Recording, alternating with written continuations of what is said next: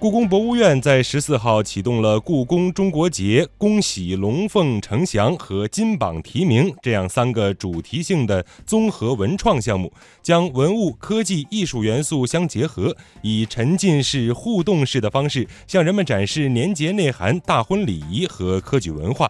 其中，故宫中国节项目立足于中国的传统节日，结合故宫丰富的年节文化，运用多媒体展示、场景还原、数字互动、灯光创意、文创合作等手段，再现传统年节风俗，创新引导文创展示推广，唤起民众对于年节的美好感情。故宫博物院院长单霁翔表示，今后故宫还将会提炼补充更多的项目，从而更好地构建故宫文化传播、文化经营的 IP 矩阵。